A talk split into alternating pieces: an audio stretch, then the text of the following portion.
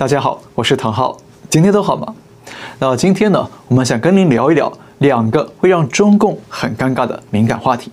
来看今天的中共不要看。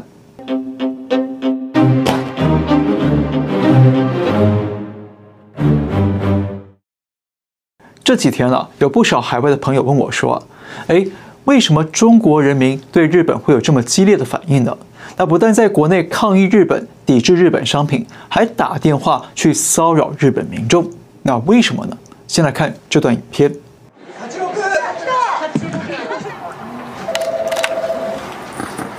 脑残吗？你为什么要把核废水排到海里？傻逼吧？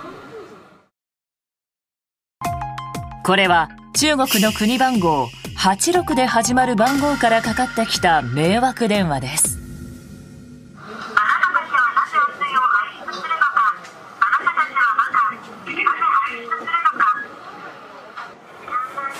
あなたたちは头が悪いよ。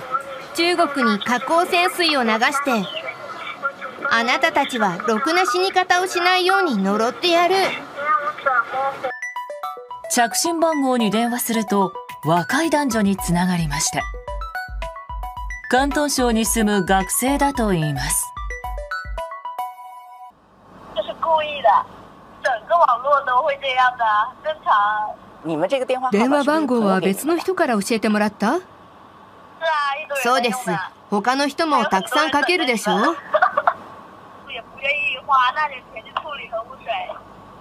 为因为日本就是美国的狗不知道是哪里的电话我我朋友给我一个电话号码来叫我打过去看一下接不接那他要放我们也没有办法年齢を闻いてもいいですか16歳您大概多少岁啊？我我大概二十三了。 从影片里面可以看到，拨打国际电话去骚扰日本人的是十六岁的广东年轻学生，而在另一个骚扰案例当中呢，骚扰者是二十三岁的四川失业年轻人。那为什么这些年轻人会这么的狂热的仇恨日本呢？我们再来看另一段视频。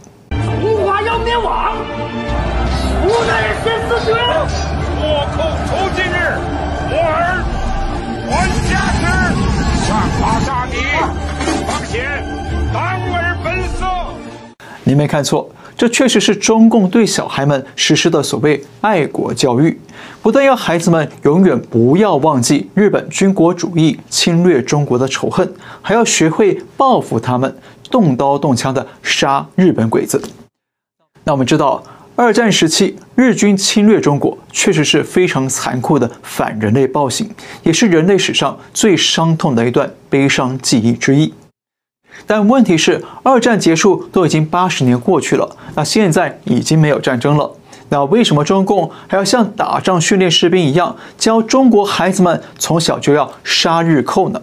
是在为将来发动的对日战争做准备吗？那其实呢，不少中国民众啊，也对这种极端的爱国教育觉得反感。他们批评这不是爱国，而是仇日教育。这不是在教孩子们爱国。而是在灌输他们仇恨，用仇恨、憎恨来填满他们的幼小心灵。那这样，他们长大之后心理能健康吗？不过呢，还是有不少民众支持啊这种仇日的爱国教育。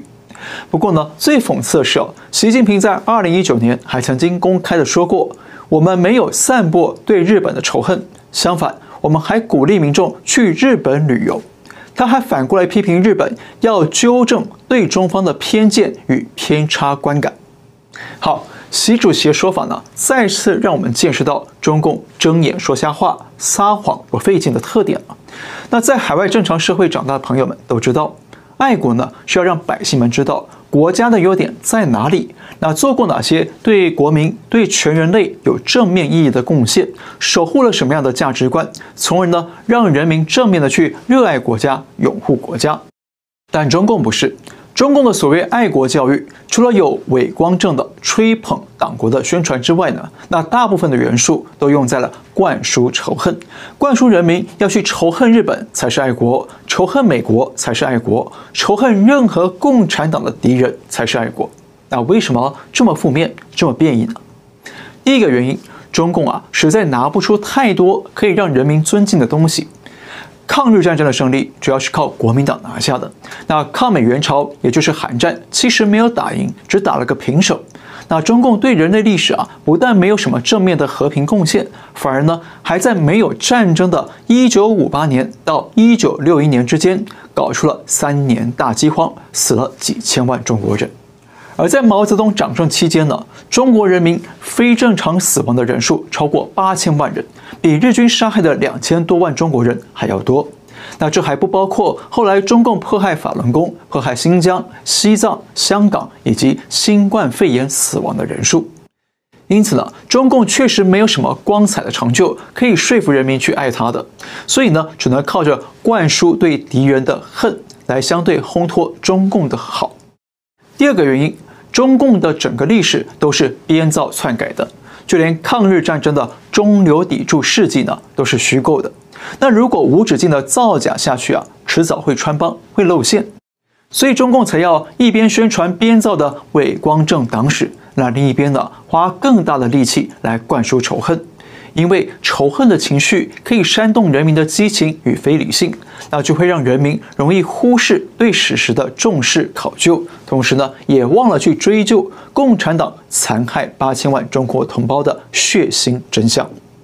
当然，还有一个原因，就是中共要通过长期的灌输仇恨，在人民的脑海里蓄积敌意以及斗争外国的种子，那到了将来某一天，就可以变成中共操控的人肉武器，那就可以轻易的煽动人民发动各式各样的仇外举措。那今天中国人民的反日扰日行动呢，就是最好的案例了。不过我必须强调，日军入侵中国历史是真的，但是长期的仇恨不放下，对国家对人民会好吗？中共长期不让人民走出二战的阴影与创伤，是真的爱国爱民呢？还是要利用人民作为斗争工具。我们想一想啊，二战时期，东方有日本，西方有纳粹德国。那纳粹战败之后，不但德国人深刻的反思道歉，记住这场历史教训，而欧美国家也没有因此而长期的歧视德国、仇恨德国。所以啊，我们几乎没见过西方哪个国家到现在还会发起大规模的反德排德运动，或者打电话到德国去骚扰的。那为什么呢？因为西方社会分得很清楚，发动战争的纳粹组织不代表整个德国人民，而且呢，有太多人是不情愿的被迫卷入战争当中，所以他们反对纳粹、审判纳粹，但是并不仇恨德国人。还有正常社会的人们都知道，如果呢，我们心中啊放不下仇恨与歧视呢，那不但自己会一辈子活在仇恨的阴影当中。而且还可能会种下更多的仇恨，反而会促使更多的战争与军事的报复在未来发生。所以，西方社会他们瓦解了纳粹，审判了战犯，但是放下了仇恨，也才能够缔造出今天欧美各国的富庶与和平。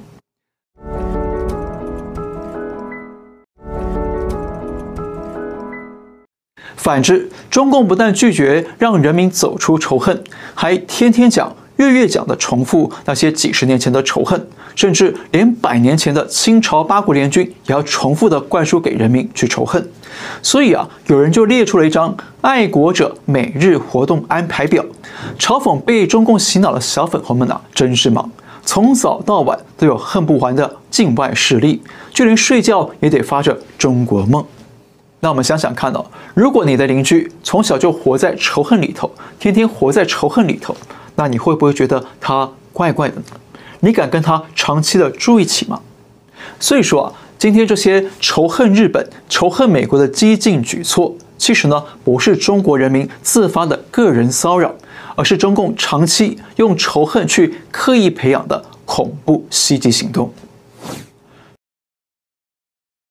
中共国务院在八月十八号提出了今年度的预算执行情况报告，当然官方啊一如往常的。再次吹嘘经济形势是一片大好，那国民经济恢复了等等。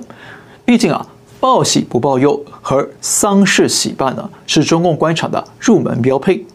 但值得注意的是啊，国务院说未来有五个重点工作要做好啊，其中一项就是防范化解地方政府债务风险。那报告说，要制定实施一揽子化债方案，要地方政府妥善化解存量隐性债务，还要坚决查处新增的隐性债务行为，终身问责。注意到了吗？国务院说啊，要坚决查处新增隐性债务行为，要终身问责，非常严厉啊！这就表明了中共中央对地方债务的严重性已经非常焦虑了。不得不设法拆雷了，否则呢，地方政府的债务爆雷了，就会可能会啊引发不可收拾的金融风险，甚至是中国版的金融海啸。怎么说呢？首先，中国的地方政府债务有多大呢？这是个未知数，但是根据投资银行高盛的推算，中国的地方债总额啊，可能高达二十三万亿美元。请注意，是美元。那其中包括了各地政府账面上的显性债务，以及呢不在账面上的隐性债务，也就是政府通过另外成立的城市投资公司、金融公司从外面借来的债务。那这些隐性债务呢，不列入政府的财政开支里头，所以叫做隐性债务。因此呢，中国各地政府的债务负担是非常沉重，所以我们不断地听到各地传出了啊，政府发不出工资或者公务员被减薪的消息。而今年四月，贵州省更直接喊出了他们自己已经无法化解债务，意思是我躺平了，要钱没有，要命一条。其实呢，就是变相的要施压中共中央来出手相救，来帮忙还钱。所以最近外界也不断呼吁中共中央。不能再视而不见这些地方债务，必须设法解决，否则万一集体爆雷了，那后果就不堪设想。那为什么会不堪设想呢？我们用最浅白的大白话来解释哦，因为地方政府欠的债啊，都是来自银行的贷款。那如果政府还不出这些债务，倒债了，那最后要承担这些巨额损失的是谁呢？银行。那我们在前阵子的节目里也提到过。中国经济现在出现了六个连锁危机，而且是一环紧扣着一环，也就是呢，经济衰退和市场需求下滑了，先导致了产业危机，那产业危机就会裁员减薪，从而导致失业危机，那失业危机会造成收入减少，就会让人减少消费，那衍生出消费危机。而人民把钱存着、省着不消费呢，也一定会减少购屋买房，那就会导致房市危机。那房市危机让房子卖不出去，或者只能折价卖，就会让建商没钱还债，也就没有钱去跟政府买更多的土地。那这样呢，地方政府的收入就会锐减，就会加重了地方债危机。而地方债危机是政府还不出钱，房市危机是地产商还不出钱。但是他们欠债的对象都是银行和金融机构，所以这两个单位的巨额坏账就会让银行出现严重的亏损，甚至会出现资金周转不灵。那这样呢，就会爆发金融风险。如果这种金融风险大面积的发生，那就会串联成一场系统性的金融危机，也就是俗称的金融海啸。那二零零八年的全球性悲剧就会在中国上演了。